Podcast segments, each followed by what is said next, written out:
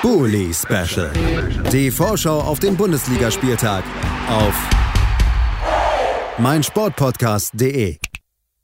Herzlich willkommen zurück zum Bully Special auf meinsportpodcast.de. Wir haben das letzte Spiel unserer Vorbesprechung des 32. Spieltages erreicht.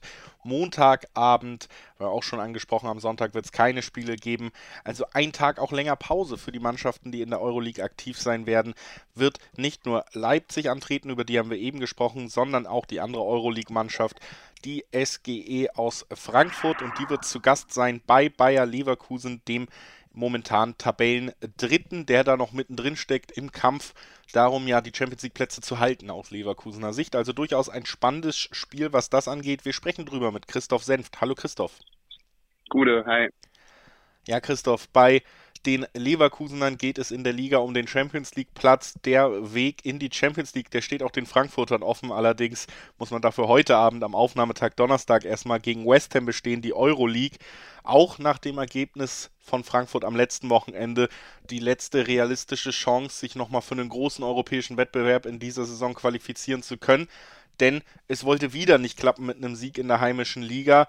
Man hat am Ende 2 zu 2 gegen Hoffenheim gespielt, ist jetzt also ja neun Punkte, drei Spieltage vor Ende hinter den Kölnern auf Platz 7 Conference League. Platz 6 ist sogar schon nicht mehr rechnerisch möglich jetzt. Das hat sich so ein bisschen erledigt.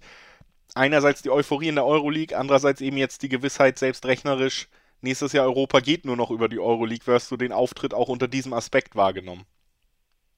Ja, es ist einfach eine ähm, bisschen schwierige Situation. Auf der anderen Seite hat es die einfach da auch ja einfach selber äh, reingespielt. Letztendlich war es so ein bisschen schon nach dem Unentschieden zu Hause. Ich glaube, es war vor Barcelona gegen Fürth, war es irgendwie klar, ähm, dass da nicht mehr viel in der Tabelle ging. Äh, man hat gegen direkte Konkurrenten es einfach nicht geschafft zu gewinnen. Ähm, außer jetzt bei Union Berlin verloren, jetzt gegen Hoffenheim äh, nur Unentschieden gespielt. War jetzt kein grundschlechter Auftritt von der Eintracht, ähm, aber wie gesagt, der Fokus ist und da äh, macht den, glaube ich, niemanden was vor, muss jetzt einfach darauf liegen, über möglicherweise drei beziehungsweise vielleicht reichen auch zwei Siege äh, die Europa League zu gewinnen. Damit wäre man international dabei, sogar in der Champions League, also nochmal einen Sprung weiter nach vorne. Ähm, und die Saison, ja, die plätschert so aus. Ich glaube, äh, mit Blick auf die Tabelle wäre es wichtig für uns, äh, sage ich mal, für ein bisschen äh, das Umfeld, dass man äh, Gladbach und Mainz, gegen die wir beide noch spielen, hinter sich in der Tabelle lässt. Äh, da hat man noch eine alte Rechnung mit Adi Hütte offen und Mainz äh, sowieso. Ähm, von daher ja, geht man jetzt, glaube ich, die Spiele gelassen an und gerade jetzt auch das Spiel am Montag. Du hast es gesagt, ist äh, Montagabend, geliebter Termin in Anführungsstrichen in Leverkusen, wo wir immer schlecht ausgesehen hat, ähm, haben. Da, äh, glaube ich, macht sich keiner groß was vor. Das wird ähnlich wahrscheinlich wie bei Union Berlin, dass man zwischen den Europa League Spielen einfach nicht die Leistung in der Liga bringen kann. Das ist im Rahmen ja, okay, so muss man hinnehmen. Ähm, alle hoffen, wie gesagt, darauf, dass das große Ziel in Europa klappt.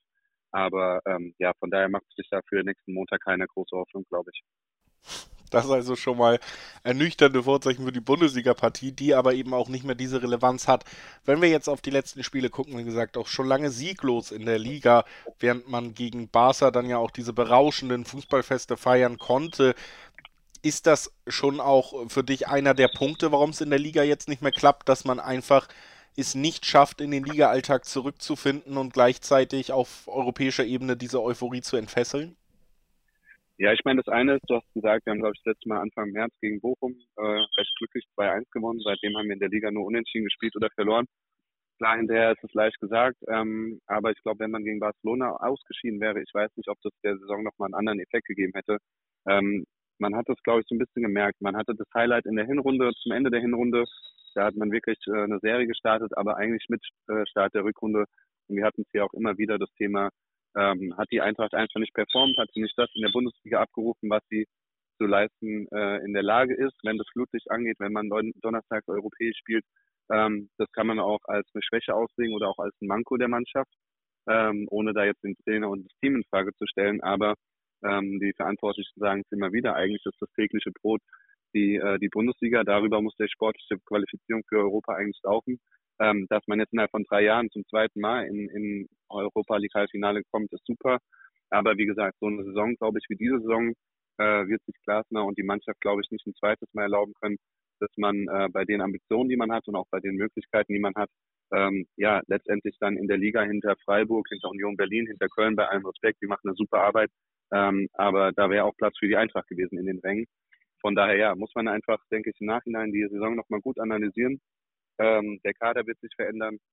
Aber ähm, so eine Saison, wie gesagt, kann es einfach nicht nochmal geben. Das ist dann am Ende des Tages einfach zu wenig, wenn man gerade gegen die Mannschaften äh, im unteren Mittelfeld und Tabellenende einfach zu wenig Punkte holt. Und ich glaube auch, mehr als ein Heimsieg hat es die Saison auch nicht gegeben. Auch das spricht eigentlich nicht für die Eintracht. Also ähm, ja, Europa blendet so ein bisschen äh, in der Hoffnung, dass äh, der Schein da noch länger glänzt äh, bis zum Finale oder übers Finale hinaus. Aber ist natürlich auch äh, ja, ein Drahtseilakt. Ein Drahtseilakt, den mittlerweile auch Leverkusen da oben bestreitet, der kommende Gegner, denn die sind, man hat es zwischenzeitlich gedacht, aber noch lange nicht sicher in der Champions League qualifiziert. Ein Punkt vor dem vierten aus Leipzig, vierter Platz wird ja auch noch berechtigen, aber auch nur noch drei Punkte vor den Freiburgern auf Platz 5. Und am letzten Spieltag werden wir das direkte Duell zwischen diesen beiden Mannschaften sehen. Heißt, bei diesem Abstand, beziehungsweise wenn man nochmal Punkte liegen lässt bis zu diesem Spiel, dann könnte das wirklich ein absolutes Endspiel um die Champions League Qualifikation noch werden. Und äh, ja, Leverkusen vereinsgeschichtlich gesehen hat ja nicht nur gute Erfahrungen mit Endspielen gesammelt, sagen wir es mal so.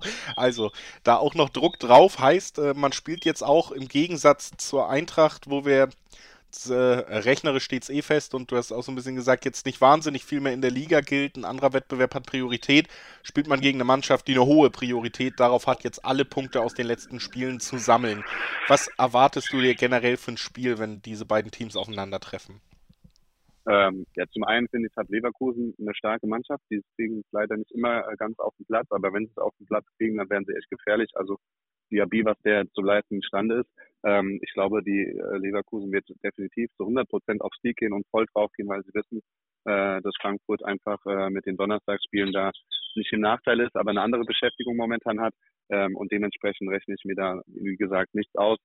Leverkusen wird das Heimspiel dominieren. Wir tun uns seit Jahrzehnten schwer in Leverkusen ja so ein bisschen die Frage, ob Glasner weniger Tore fängt in Leverkusen als Hütter mit uns. Ähm, ja, von daher wird das, glaube ich, ein, äh, äh, ein ganz eindeutiges Spiel. Ich kann mir nicht vorstellen, dass die Eintracht da in die Vollen gehen wird, äh, je nachdem, wie das da jetzt auch am Donnerstag ausgeht.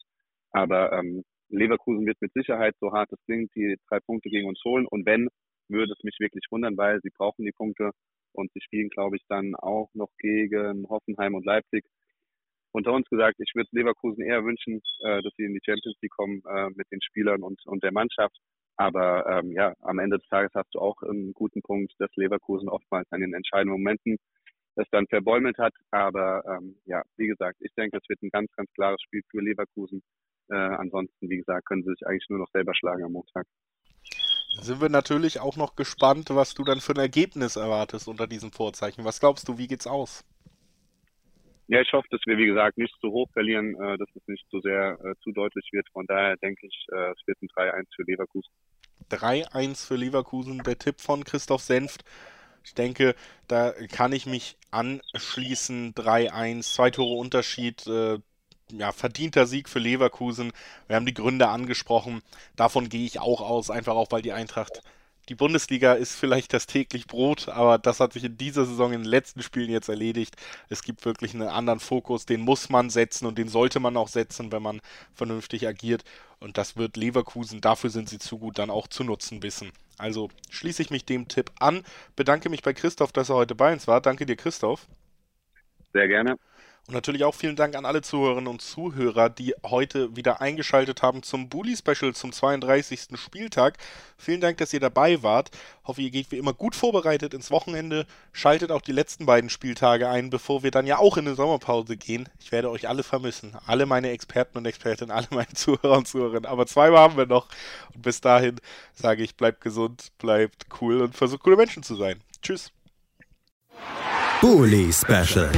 Die Vorschau auf den Bundesligaspieltag auf meinsportpodcast.de.